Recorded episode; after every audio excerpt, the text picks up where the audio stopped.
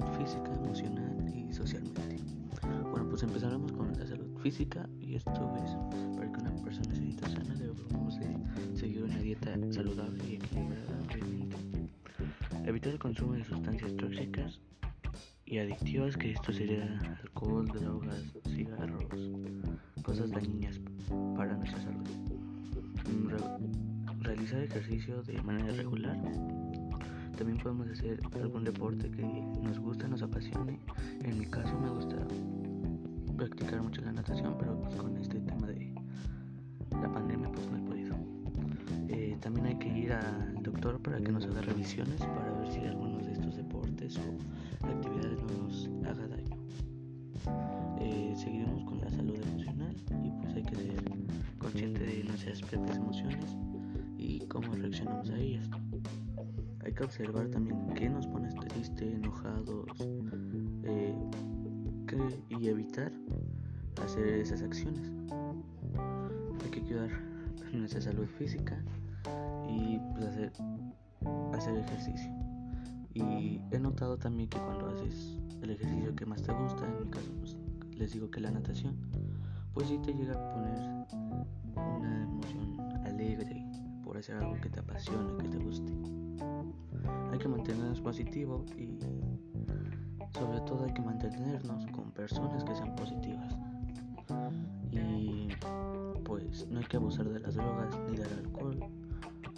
Y pues ya también evitar de consumir comida chatarra porque esto nos, como tanto nos sube de peso, nos baja la autoestima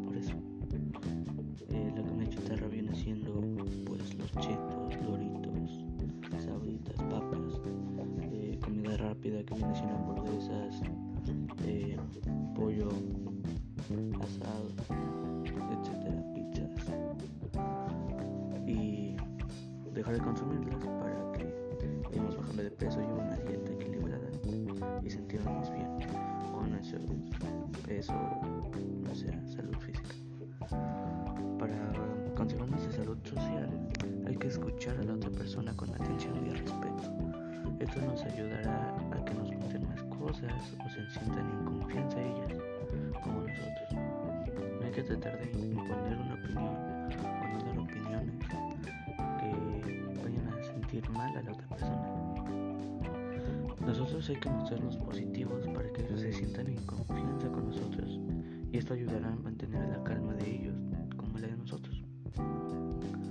Hay que sonreírles a la hora de presentarnos con ellos. Y esto pues abrirá puertas hacia otras personas. También hay que mostrar interés por, por ellos, por el tema de conversación que llevemos. Y esto pues se abrirán las personas hacia ti y que ayudar a que nos cuenten más cosas.